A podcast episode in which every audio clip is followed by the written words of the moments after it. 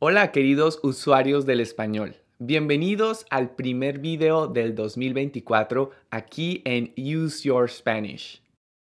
En primer lugar, déjame desearte un feliz año nuevo. Espero que a lo largo de este año puedas seguir mejorando tu español y aprendiendo cosas nuevas a través de los videos que comparto aquí en mi canal de YouTube. Yo personalmente me encuentro muy feliz y muy emocionado por todas las cosas que vienen para este proyecto de Use Your Spanish en este nuevo año. Estoy preparando un montón de sorpresas, de cosas nuevas que te van a ayudar a llevar tu español al siguiente nivel. Si eres nuevo o nueva por aquí, mi nombre es Salo y te doy la bienvenida a este canal de YouTube en el que cada semana te ayudo a mejorar tu español. Hoy te traigo un nuevo episodio de mi serie Diálogos Cotidianos. A través de esta maravillosa serie aprenderás un montón de expresiones y palabras de uso coloquial o de uso muy frecuente entre los hispanohablantes a través de las conversaciones que tengo con mi amigo español Miguel. Recuerda que estos videos están divididos en diferentes secciones, en diferentes partes, y cada sección te ayuda a entrenar una habilidad diferente en tu español. Así que si estás listo o lista, vamos a usar el español.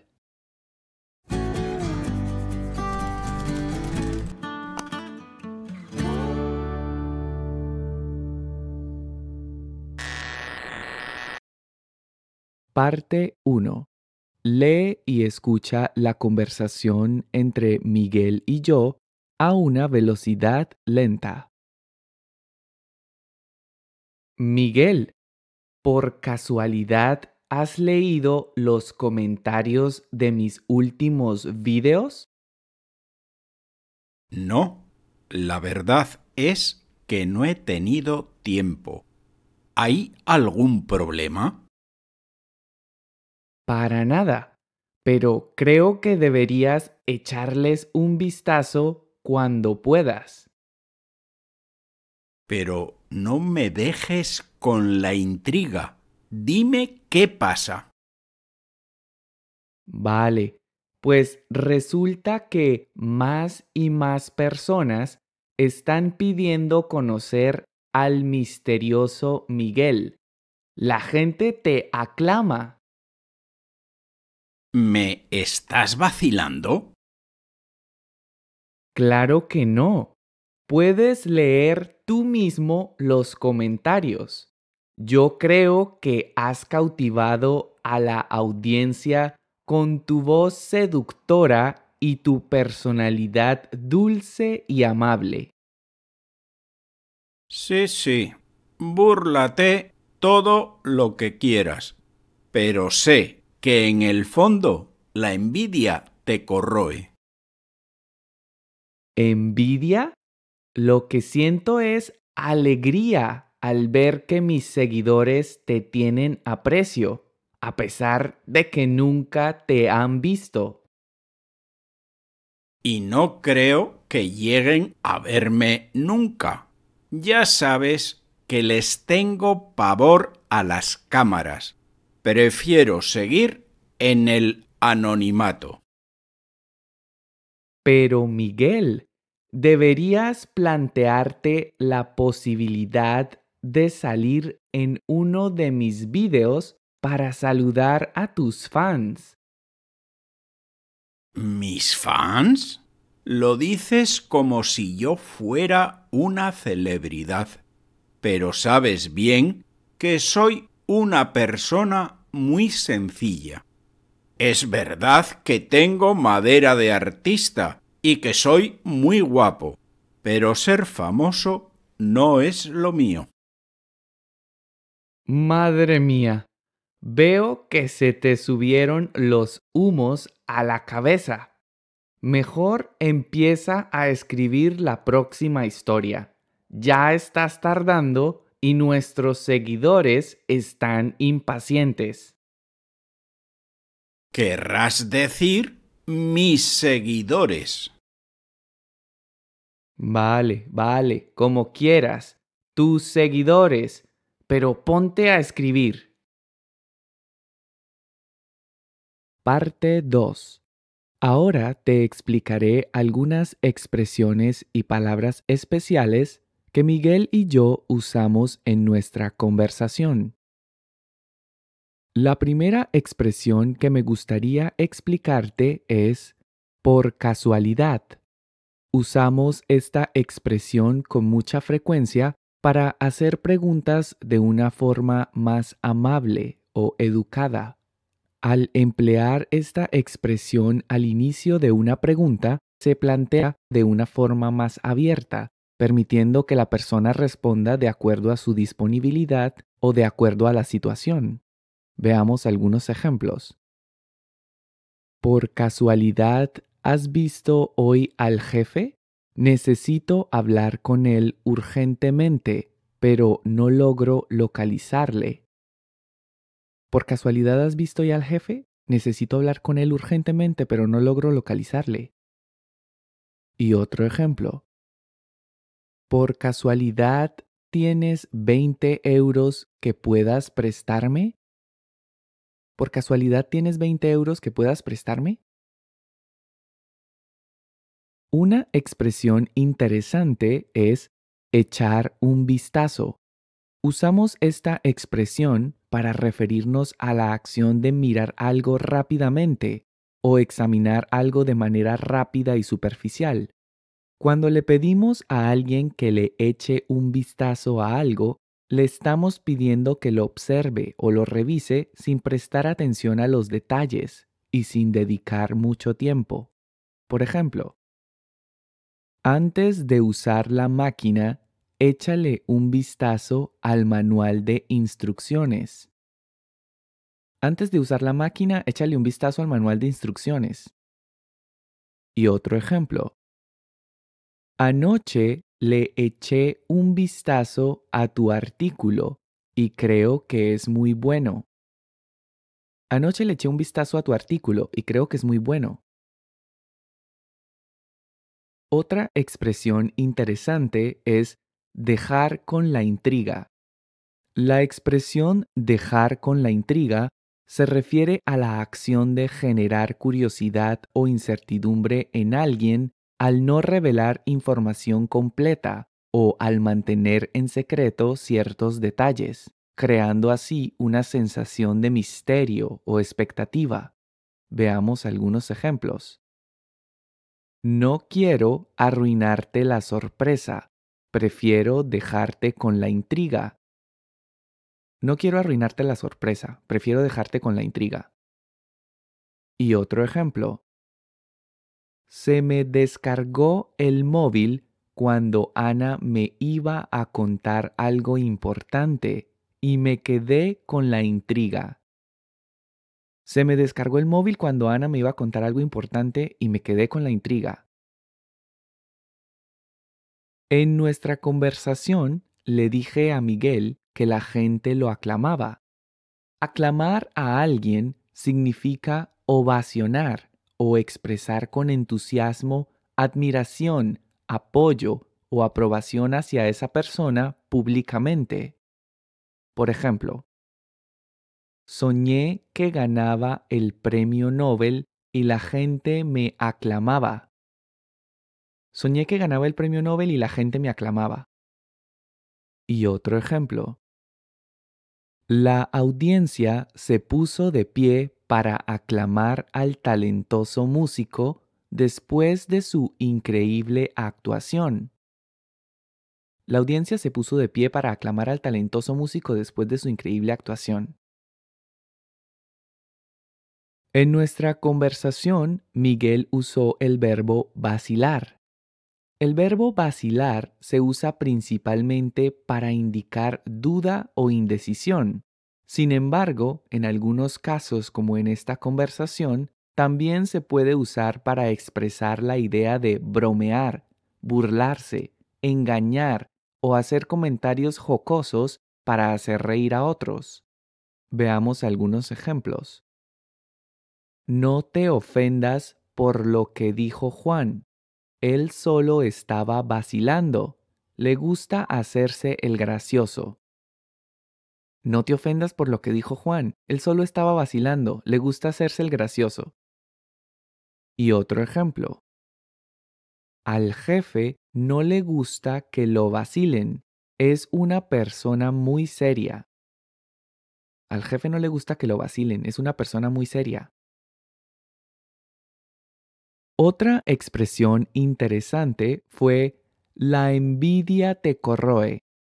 Usamos esta expresión para indicar que una persona siente un intenso y destructivo sentimiento de envidia, posiblemente debido a la comparación con los logros, posesiones o éxitos de otra persona.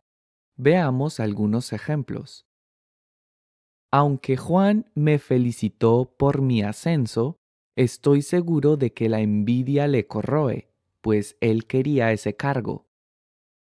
Aunque Juan me felicitó por mi ascenso, estoy seguro de que la envidia le corroe, pues él quería ese cargo. Y otro ejemplo.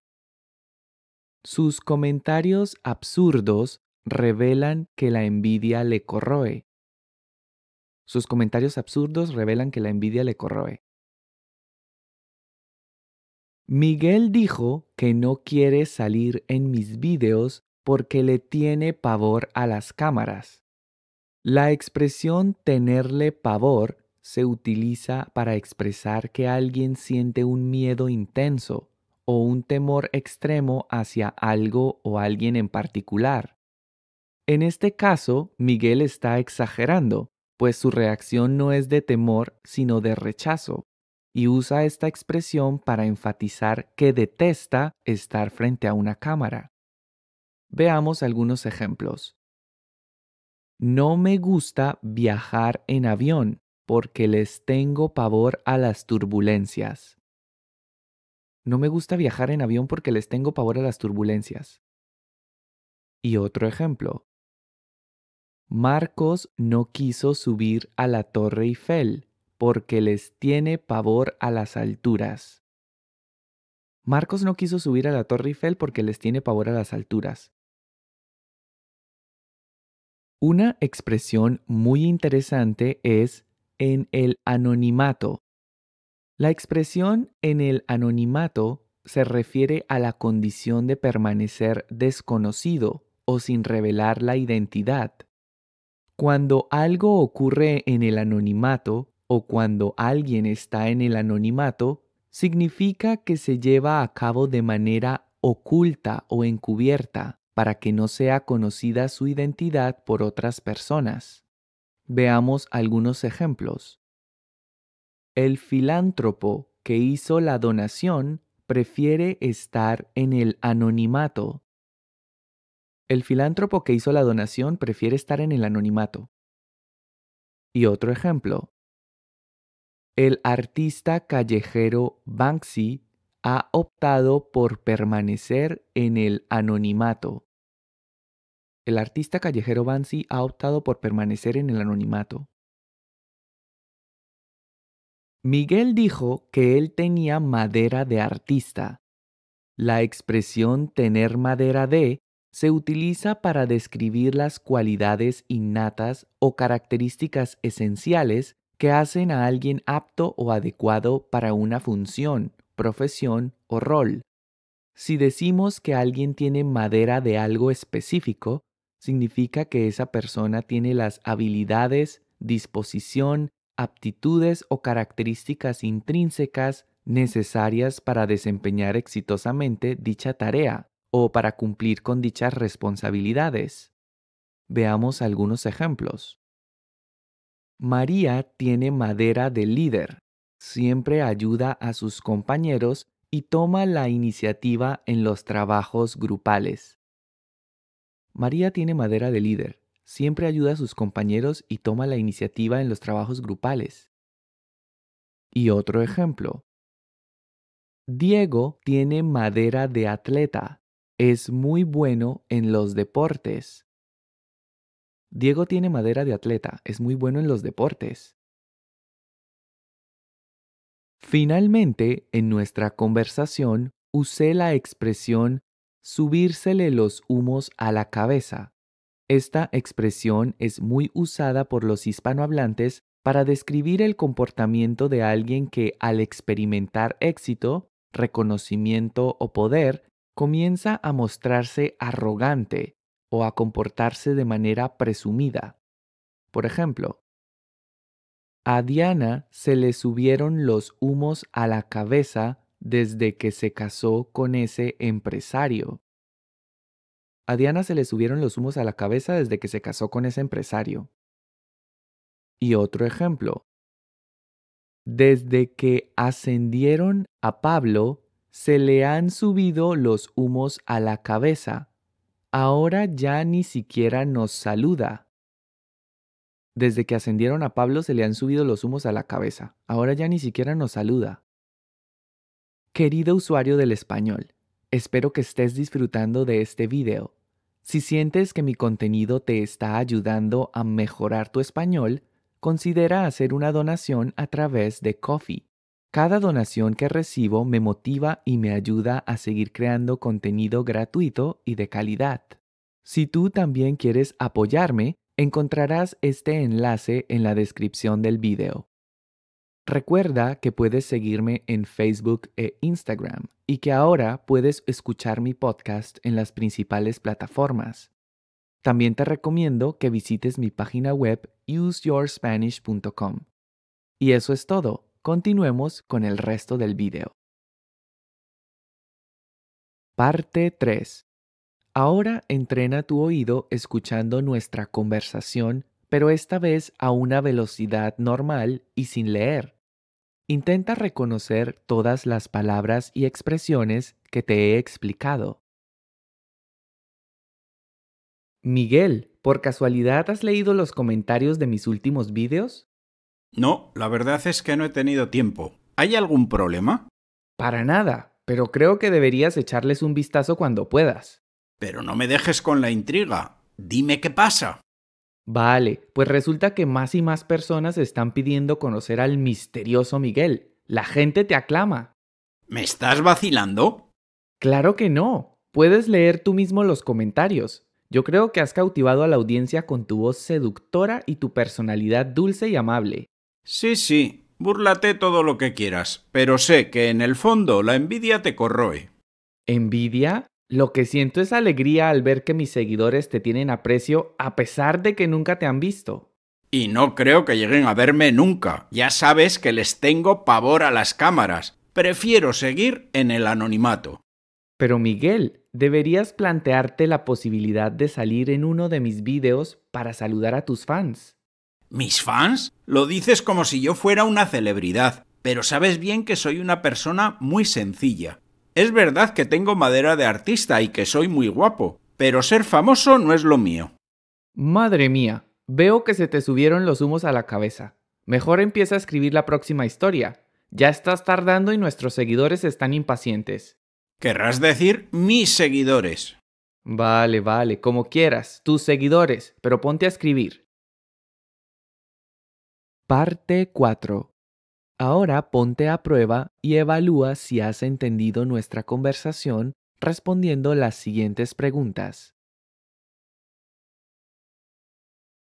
¿Por qué Salo le recomendó a Miguel leer los comentarios de los vídeos?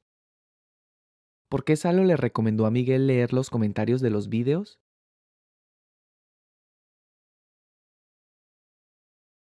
¿Por qué Miguel prefiere seguir en el anonimato? ¿Por qué Miguel prefiere seguir en el anonimato? ¿Por qué Salo dijo que a Miguel se le subieron los humos a la cabeza? ¿Por qué Salo dijo que a Miguel se le subieron los humos a la cabeza? Y finalmente, ¿Qué consejo le darías a Miguel para que se anime a salir en un video? ¿Qué consejo le darías a Miguel para que se anime a salir en un video? Te invito a que dejes tus respuestas en los comentarios.